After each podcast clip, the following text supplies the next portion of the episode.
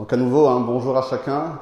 Notre euh, dernier dimanche avant une, coupure. Et on pourra reprendre euh, fin août nos, nos rencontres. Alors, est-ce que vous aimez les histoires qui se terminent bien?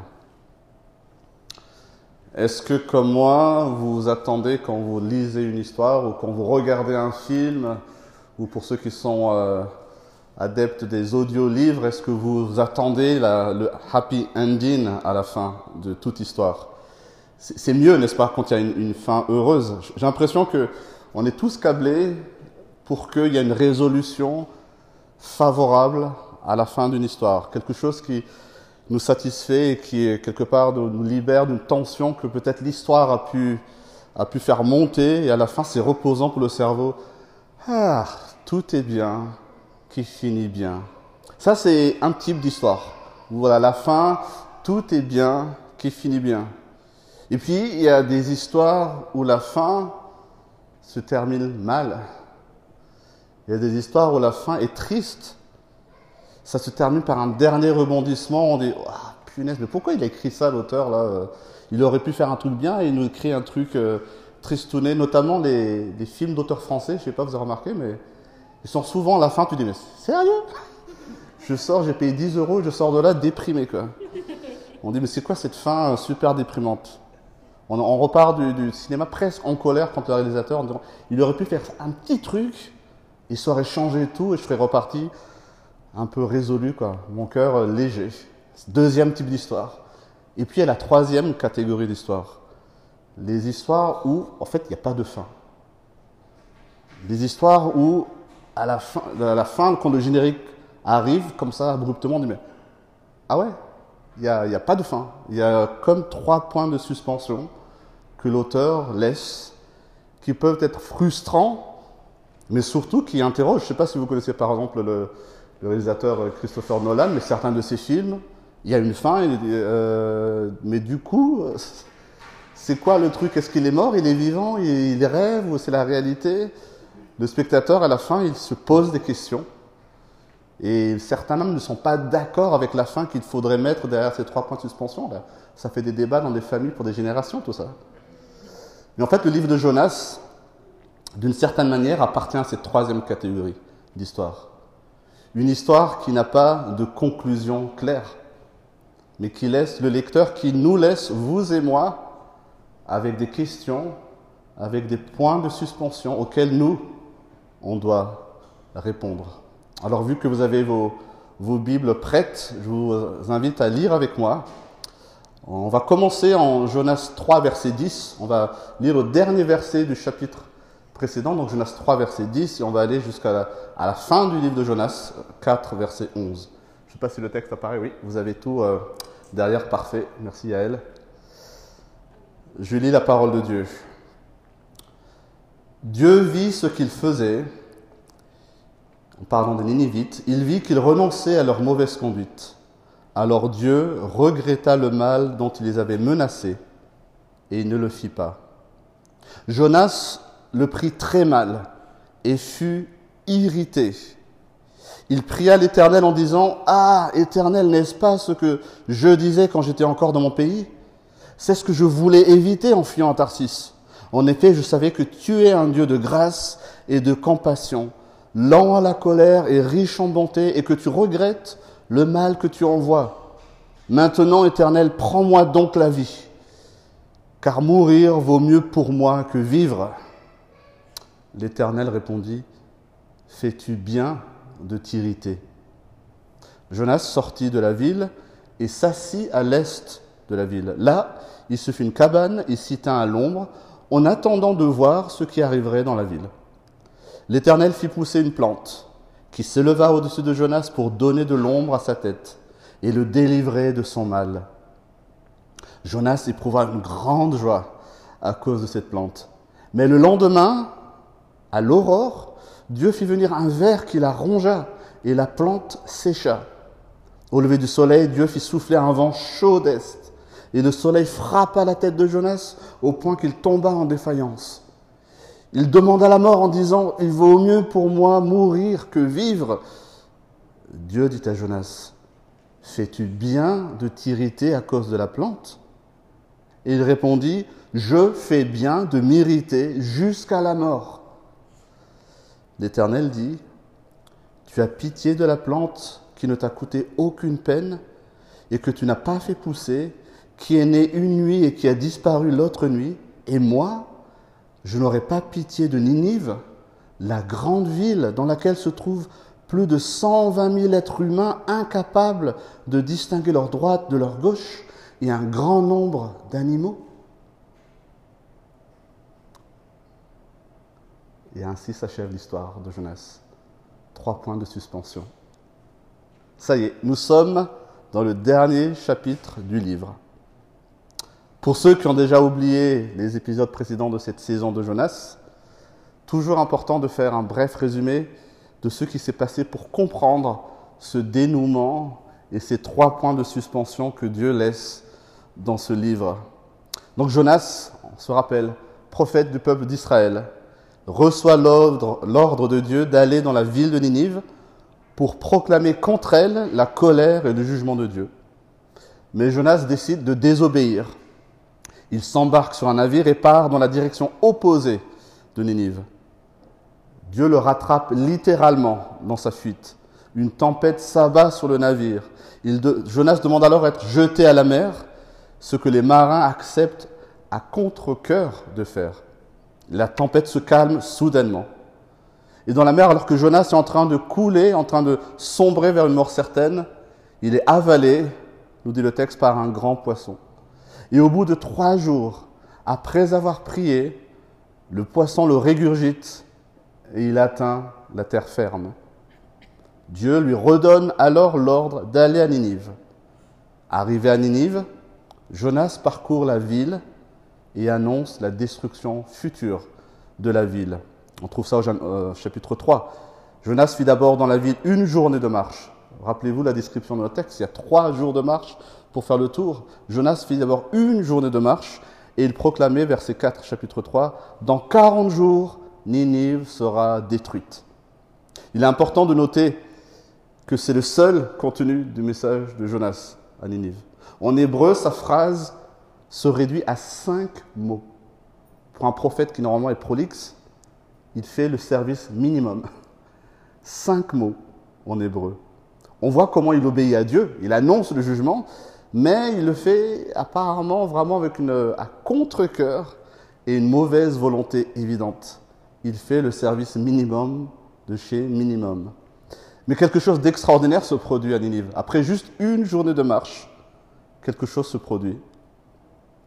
Il y a une prise de conscience des habitants, depuis le roi et toutes les autorités de Ninive jusqu'aux simples habitants. Tout le monde crie à Dieu avec force pour qu'ils renoncent et renoncent à leur mauvaise conduite et aux actes de violence dont leurs mains sont coupables. C'est le décret du roi de Ninive. Il demande à tout son peuple, criez à Dieu et arrêtez de faire le mal que vous êtes en train de faire. Imaginez la, scène. Grenoble, 180 000 habitants. Ninive, nous dit le texte, 120 000 êtres humains. Imaginez toute une ville en train d'implorer Dieu, en train de dire les uns aux autres, arrête ce que tu es en train de faire. Et peut-être, peut-être, ce Dieu d'Israël ne va pas nous détruire. Ces barbares, les Ninivites, ce peuple sanguinaire et violent, implore Dieu de ne pas détruire la ville. Ils renoncent à leur mauvaise conduite en espérant pouvoir échapper au châtiment de Dieu, mais sans aucune certitude. Et c'est ainsi qu'on arrive au premier verset de notre texte ici. Verset 10 du chapitre 3. Dieu vit ce qu'ils faisaient il vit qu'ils renonçaient à leur mauvaise conduite. Alors Dieu regretta le mal dont il les avait menacés et ne le fit pas. Nous voyons ici Dieu qui fait grâce même à ceux qui, selon nos critères, ne le méritent pas. Rappelons-nous que ces Ninivites, les habitants de Ninive, des Assyriens, pour les historiens de cette époque, ils, traitaient les Ninivites de peuples terroristes, de barbares parce qu'ils accomplissaient des atrocités énormes pour terroriser leurs ennemis. Quand ils conquéraient un, territoire, ils décapitaient, il crucifié pour annoncer à l'ennemi futur, voilà ce qui t'attend si tu ne te soumets pas à nous. C'est un règne par la terreur. Et ce peuple-là, ennemi d'Israël, bénéficie de la grâce de Dieu. Choquant, n'est-ce pas? Choquant. Et c'est ce que notre texte va appuyer ce matin. La grâce de Dieu est choquante. La grâce de Dieu est scandaleuse à nos yeux. Elle est offensante pour notre regard. Voilà ce que notre texte va nous montrer ce matin. Et pour bien comprendre comment et pourquoi la grâce de Dieu est offensante, il nous faut replonger, plonger dans le texte qu'on vient de lire. D'abord, du verset 1 au verset 4 de notre texte, on va voir que Dieu va exposer au grand jour le cœur de Jonas. Du verset 1 au verset 4. Ensuite, du verset 5 au verset 9, il va donner une leçon de choses à Jonas. Il va utiliser quelque chose de concret pour révéler quelque chose de plus abstrait ou de moins visible. Il va pointer du doigt l'orgueil, le péché de Jonas. Et à la fin de notre texte, Dieu va révéler la grandeur et la portée de sa grâce, une grâce offensante. Donc regardons ensemble les quatre premiers versets de notre texte. Le verset 1 du chapitre 4 de notre texte est sans ambiguïté. Lorsque Dieu décide de ne pas détruire Ninive, qu'est-ce que fait Jonas? Verset 1. Jonas le prit très mal et fut irrité. Étrange réaction, n'est-ce pas? Presque incompréhensible. On a l'impression de lire la réaction d'un enfant gâté. Comme si Jonas disait en colère à Dieu ah, C'est pas juste, tu détruis pas la ville. Et vous voyez sans doute comme moi qu'il y, a un souci là. Si on reprend le déroulé du livre, dont j'ai fait un résumé, à la fin du chapitre 1, Jonas coule, et que fait Dieu? Il le sauve. Chapitre 2, Jonas prie à Dieu et il promet des sacrifices de reconnaissance.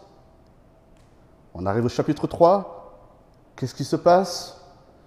Dieu promet la, destruction, les Nénivites implorent Dieu, Dieu sauve Ninive, chapitre 4, Jonas remercie Dieu. Non, non, non, non, Jonas ne remercie pas Dieu. Il est fou de rage. Il est irrité. Et il le dit dans sa prière au verset 2 de notre texte, verset 2 à 3. Il avoue enfin la vraie motivation de sa désobéissance. Il ne voulait pas que les Ninivites bénéficient de la grâce de Dieu. Lisez avec moi verset 3. C'est ce que je voulais éviter en fuyant à Tarsis, dit Jonas. En effet, je savais que tu es un Dieu de grâce et de compassion, lent à la colère et riche en bonté et qui regrette le mal que tu envoies. Ce qui est ironique, c'est que Jonas, ici, il réaffirme qu'il connaît Dieu. Il connaît le caractère de Dieu. Un Dieu de grâce et de compassion, lent à la colère, riche en bonté, et qui regrette le mal qu'il envoie. Voilà qui est son Dieu, qui est le Dieu d'Israël. Il le sait, il le reconnaît, mais en même temps, c'est ce caractère de Dieu qu'il reproche à Dieu. Vous voyez l'ironie? En d'autres mots, Jonas savait que Dieu pouvait pardonner et qu'il allait certainement le faire si les Nénévites se repentaient. Son plan à lui, à Jonas, a échoué. Il a fait le minimum syndical dans la ville en se disant c'est impossible qu'avec ça, ils arrivent à prendre conscience de leur mal. Et pourtant, ce qu'il a dit a suffi pour que les habitants de Ninive crient à Dieu et pour que Dieu fasse grâce. Et Jonas trouve que ce n'est pas juste.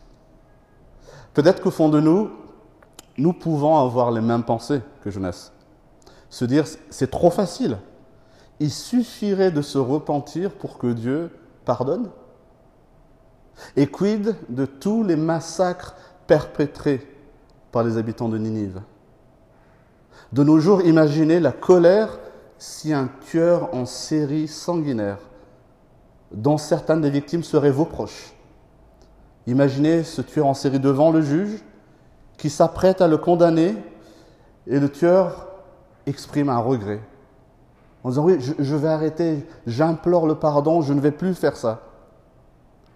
Promet de, changer. Et là, le juge, il donne la grâce, il relaxe ce tueur en série. Quelle serait votre réaction? Peut-être, je dis bien peut-être, en tout cas moi j'en fais partie, que nous serions irrités, n'est-ce pas? Nous voulons que justice soit faite. Et accorder le pardon à quelqu'un d'objectivement mauvais et condamnable, ce n'est pas juste. On peut se dire, ne prétendons pas le contraire. Mais ce qui est intéressant dans l'histoire de Jonas, c'est que Jonas lui-même a la mémoire courte. Quand il invoque le caractère de Dieu, un Dieu de grâce et de compassion, lent à la colère et riche en bonté, et qui regrette le mal qu'il envoie, il oublie lui-même dans quelles circonstances Dieu s'est ainsi révélé. Car cette présentation, cette définition du caractère de Dieu, c'est Dieu lui-même qui l'a révélé au peuple d'Israël. Est-ce que vous vous rappelez, vous savez dans quelles circonstances Dieu s'est révélé comme un Dieu de grâce et de compassion? Il nous faut pour ça remonter dans l'histoire du peuple d'Israël, alors qu'il vient d'être libéré de l'esclavage d'Égypte. Il est en route vers la terre promise.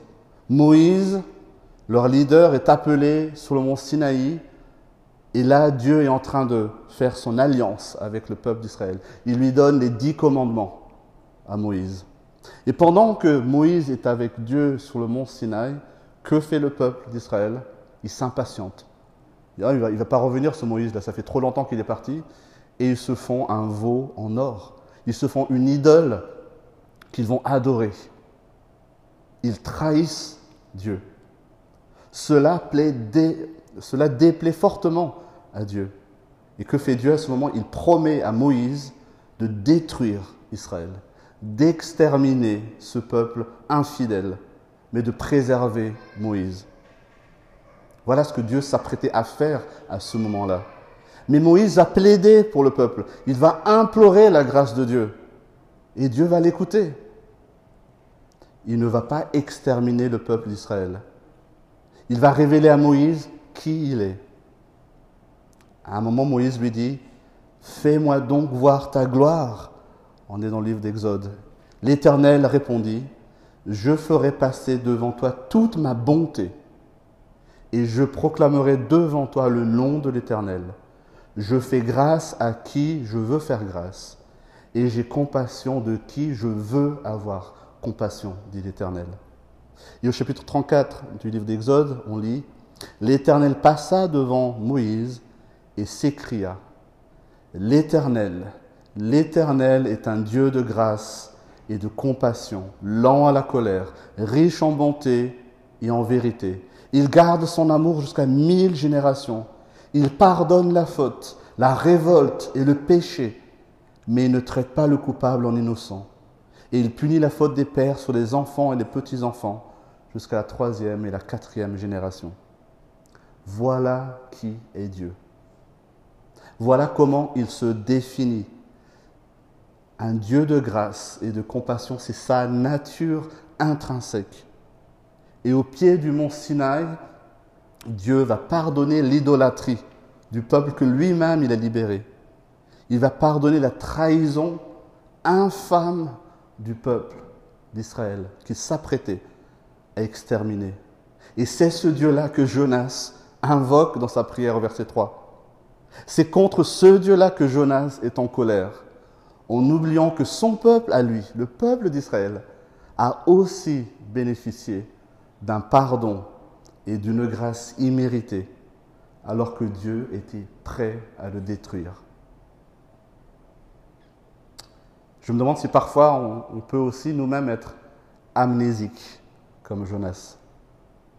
Nous aussi, si nous nous disons chrétiens et croyons en Dieu, nous aussi nous avons bénéficié d'un pardon et d'une grâce imméritée.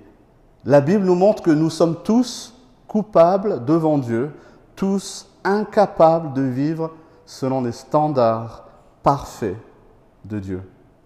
Tous pécheurs, autant que nous sommes, vous et moi.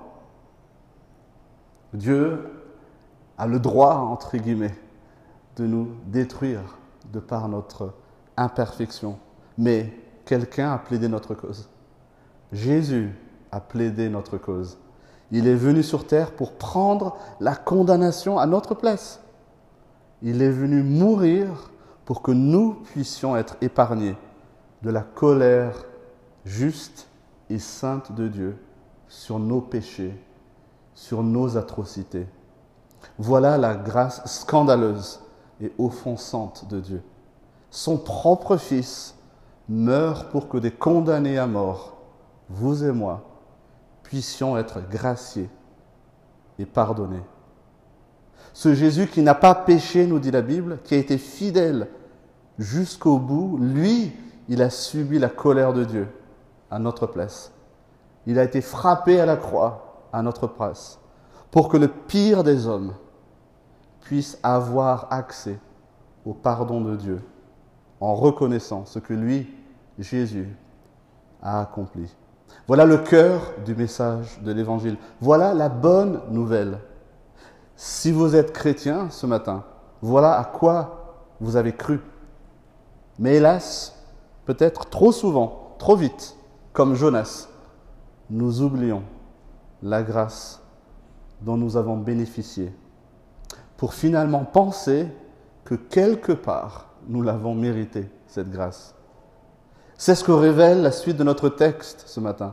Dieu va pointer du doigt ce qui ne va pas dans le cœur de Jonas. Il a d'abord révélé sa vraie motivation et maintenant il va pointer du doigt ce qui ne va pas dans son cœur, le péché de Jonas. Et il va commencer par simplement poser une question au verset 4. Devant la colère de Jonas, fais-tu bien de t'irriter Donc suite à cette question verset 4, nous suivons Jonas. Et qu'est-ce qu'il fait dans notre texte? Il sort de la ville, il va à l'est, et là il se fait une cabane, se, se tient à l'ombre, en attendant de voir ce qui allait arriver à la ville, nous dit le verset 5. C'est intéressant, n'est-ce pas? On vient de lire que Jésus, enfin que Dieu décide de ne pas envoyer le mal. Jonas exprime sa colère et ensuite il va à l'est de la ville, il s'assoit sur une petite cabane et il attend. Toujours pas de repentance ou de mea culpa de Jonas. Il attend de voir ce qui arriverait dans la ville. Peut-être, peut-être qu'après sa colère et son indignation, Dieu reviendrait à la raison et détruirait quand même Ninive. Et là, Dieu choisit de lui donner une leçon, de lui faire une leçon de choses. Il va, à travers l'épisode de cette plante, cet arbuste, qui va faire du bien à Jonas, puis qui va mourir en exposant Jonas au soleil. À travers cet épisode, Dieu va montrer le péché de Jonas. Alors que le soleil tape, il fait chaud, la météo de Grenoble le rappelle, Dieu va faire pousser une plante autour de cette cabane sommaire de Jonas pour lui donner de l'ombre. Sympa. Et on lit, versets 6, 7, Jonas éprouva une grande joie à cause de cette plante. Mais le lendemain, à l'aurore, Dieu fit venir un ver qui la rongea et la plante sécha. Au lever du soleil, Dieu fit souffler un vent chaud d'est. Et le soleil frappa la tête de Jonas au point qu'il tomba en défaillance. Je ne sais pas si vous avez été victime de chaleur, mais c'est quand ça tape, ça fait mal. Ça ne devait pas être agréable. Pas besoin de beaucoup d'imagination pour se mettre à la place de Jonas. Et quelle est la réaction de Jonas face à ce soleil qui cogne? Il demande la mort. Verset 8 de notre texte. Il vaut mieux pour moi mourir que vivre. Et peut-être on est tenté de se dire, mais quel diva ce Jonas Quel diva ce Jonas, on peut se dire. Mais Dieu, lui, il veut que Jonas comprenne quelque chose. Il lui repose la question, presque identiquement. Fais-tu bien de t'irriter Mais cette fois-ci à cause de cette plante? Et Jonas ferme dans ses bottes debout, verset 9, oui, je fais bien de m'irriter jusqu'à la mort. Intéressant hein, comme dialogue. Vous voyez l'ironie encore une fois? Au verset 3 de notre texte, Jonas demande de mourir. Pourquoi? Parce que Dieu a épargné les Ninivites. Il a épargné les Ninivites d'une destruction, d'un désastre, d'un mal absolu. Et maintenant, il demande à mourir. Pourquoi? Parce que lui n'est pas épargné de son petit désastre, de son petit malheur, ce soleil qui lui tape sur le crâne. Et voilà le péché de Jonas. Un orgueil, un égocentrisme à toute épreuve. Il estime mériter que, que Dieu s'occupe de lui. Et quand les choses ne se passent pas comme il estime qu'elles devraient se passer, il se met en colère. Et il ne réalise pas la proportion des choses. Il n'a rien fait pour que Dieu fasse pousser cette plante, et pourtant Dieu l'a fait. Et quand la plante sèche, il se met en colère. Ce qu'on commençait à voir dans la première partie de notre texte saute aux yeux ici. Jonas n'a pas beaucoup de compassion. Il ne regarde les choses qu'à travers le prisme de sa propre situation, de ce qu'il estime juste ou pas. Quelque part, il estime qu'il mérite d'être préservé du soleil, d'être sauvé du cagnard, mais que les habitants de Ninive, eux, ne méritent pas d'être sauvés de la destruction. L'auto-mérite, le sentiment de se sentir meilleur que les autres, de ne pas être aussi mauvais que le voisin, cela, mes amis, nous guette tous. En tout cas, moi, je suis souvent confronté. En me comparant aux autres, j'arrive toujours à un moment à me dire que je suis quand même pas si mauvais que ça. Je ne suis pas comme un tel ou comme une telle. Je suis quelqu'un de bien, en somme. Je sais ce qu'il faut faire. Je peux dresser la liste de mes bonnes actions. Alors, certainement, je mérite quand même que les choses aillent bien pour moi. Et en deux temps, trois mouvements, je me retrouve à m'irriter quand ce que j'estime mériter, je ne l'obtiens pas. J'oublie de regarder les choses dans leur juste perspective. Comme Jonas, je mérite pour une plante que Dieu a fait pousser et qu'il a enlevée. Je n'arrive plus à voir que la grâce, le pardon de Dieu me suffit. Rapidement, cette grâce qu'on a chantée, qu'on lit, cette grâce imméritée, devient un acquis que je ne contemple plus, que je ne chéris plus.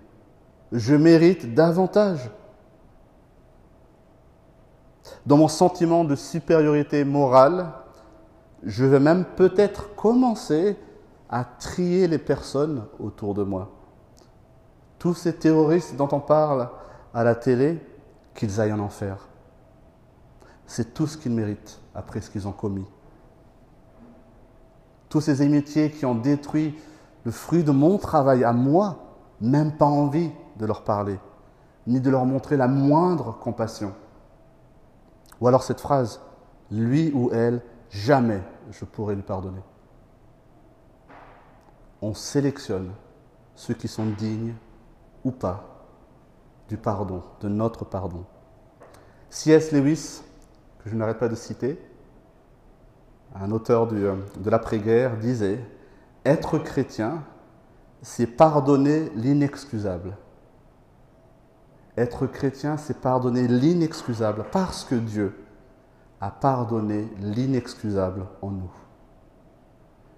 Être chrétien, c'est pardonner l'inexcusable parce que Dieu a pardonné l'inexcusable en nous. Souvent, comme Jonas, nous pouvons oublier comment Dieu voit les choses.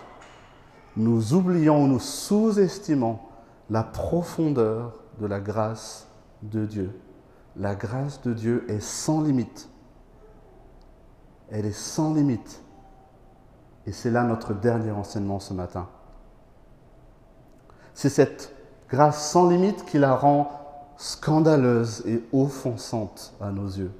Dans les derniers versets de notre texte, Dieu le rappelle à Jonas, verset 10. L'Éternel dit, Tu as pitié de la plante qui ne t'a coûté aucune peine et que tu n'as pas fait pousser, qui est née une nuit et qui a disparu l'autre nuit, et moi, je n'aurai pas pitié de Ninive, la grande ville dans laquelle se trouvent plus de 120 000 êtres humains incapables de distinguer leur droite de leur gauche et un grand nombre d'animaux. Voilà ce que Dieu répond à Jonas. Jonas voyait les habitants de Ninive comme les ennemis de son peuple, comme des barbares, comme des personnes horribles, condamnables à tout point de vue. Et comment Dieu voit les habitants de, Ninive? Il les voit comme des personnes qui sont incapables de distinguer leur droite de leur gauche. Et il a compassion. Il a compassion des habitants de Ninive. Ça peut nous choquer, n'est-ce pas? En tout cas, ça doit nous remuer. Dieu a compassion des âmes perdues. Et il met tout en œuvre, tout en œuvre pour leur faire connaître sa grâce. voilà qui est Dieu. Voilà ce que Jonas a oublié. Et c'est sur ce rappel, sur cette question, ces trois points de suspension, que le livre de Jonas se termine. On ne nous dit pas comment Jonas a réagi après ça. Parce que le livre s'adresse à ses lecteurs d'hier, mais s'adresse aussi à nous, les lecteurs d'aujourd'hui. Il nous pose cette question. Avez-vous réellement compris la mesure de la grâce de Dieu? Dieu a eu pitié de Ninive et des Ninivites. Dieu a pitié des pécheurs perdus. L'apôtre Paul écrit dans sa lettre à Timothée, Dieu désire que tous les hommes soient sauvés et parviennent à la connaissance de la vérité. Et Dieu a mis tout en œuvre dans ce sens. Comme nous l'avons déjà dit, son plan de salut a été mené par Jésus. Dieu est prêt à sauver même ceux que nous mettons dans une case impardonnable. Parce qu'à ses yeux, nous sommes tous impardonnables. Lorsque nous parcourons les évangiles, notamment dans notre série dans l'évangile de Marc, combien de fois on a pu lire que Jésus était ému de compassion pour les foules, qu'il voyait les foules autour de lui comme des brebis égarées sans berger. Les amis, rappelons-nous que Dieu n'accorde pas sa grâce à des méritants. On ne peut rien faire pour mériter le pardon de Dieu. On ne peut rien accomplir qui nous mettrait dans une catégorie différente de tous les autres hommes. Dieu pardonne celui qui se repent, celui qui se détourne de ses mauvaises actions, celui qui croit au salut accordé en Christ. Ce salut est accessible à quiconque crie à lui, comme les Ninivites ont crié à Dieu. Quel que soit notre passé, quel que soit notre présent, Dieu veut encore sauver maintenant. Dieu veut encore pardonner maintenant. Nos addictions, ces choses sombres que l'on cache, on met plein de choses autour pour que ça ne se sache pas. On n'ose pas les avouer. Personne. On pense avoir dépassé les limites même du pardon, avoir trop déçu. Et pourtant, Dieu veut encore aujourd'hui accorder sa grâce et pardonner. Écoutons à nouveau ce que l'apôtre Paul écrit dans une de ses lettres. Lui, le pharisien qui persécutait les chrétiens, complice d'une lapidation, d'un meurtre, après avoir reconnu Christ comme son sauveur, il déclare, Moi qui étais auparavant un blasphémateur, un persécuteur, un homme violent, cependant il m'a été fait grâce, parce que j'agissais par ignorance dans mon incrédulité. Et la grâce de notre Seigneur a surabondé avec la foi et l'amour qui sont en Jésus-Christ. Cette parole est certaine, nous dit Paul, digne d'être accepté sans réserve. Jésus-Christ est venu dans le monde pour sauver des pécheurs. Et Paul termine, je suis moi-même le premier d'entre eux. À quel moment est-ce qu'on s'est reconnu comme le premier des pécheurs, comme le plus grand des pécheurs? Ou alors on se dit, je ne suis pas si mauvais que ça. Jésus dit, la mesure, ce que vous mesurez de votre pardon, se verra dans votre reconnaissance. Celui à qui on a beaucoup pardonné, mais il sera beaucoup plus reconnaissant. Jonas attendait la condamnation des habitants de Ninive en dehors de la ville. Il est sorti pour espérer que la ville soit détruite. Jésus est sorti de la ville pour porter la condamnation. Alors même qu'il est en train d'agoniser sur la croix, Jésus s'écrit en parlant de ses bourreaux. Il prie à Dieu et il leur dit, Père, pardonne-leur, car ils ne savent pas ce qu'ils font. Ils ne savent pas distinguer leur droite de leur gauche. Pour terminer, je me permets de soulever une question. Est-ce que nous regardons autour de nous avec le même regard plein de compassion de Dieu?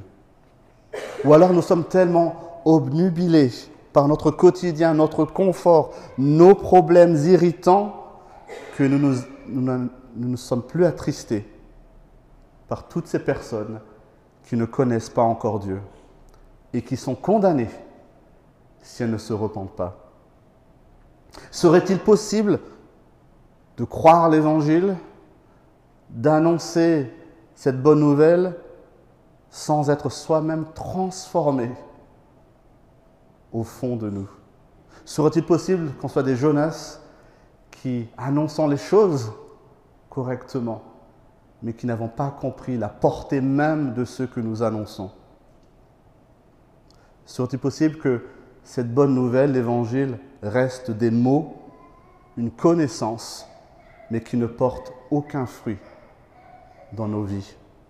Que Dieu sonde nos cœurs, que nous puissions contempler la grâce que Dieu nous a accordée et que cela nous pousse, nous donne l'audace et le courage de proclamer le plan de salut de Dieu autour de nous, que nous ayons de la compassion pour ce que Dieu a placé dans nos vies.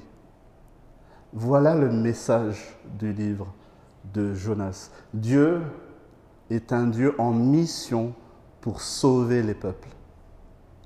Voilà pourquoi il a utilisé toute sa souveraineté, toute sa puissance pour rattraper Jonas, pour le sauver de la mer, le remettre sur terre ferme, l'envoyer à Ninive.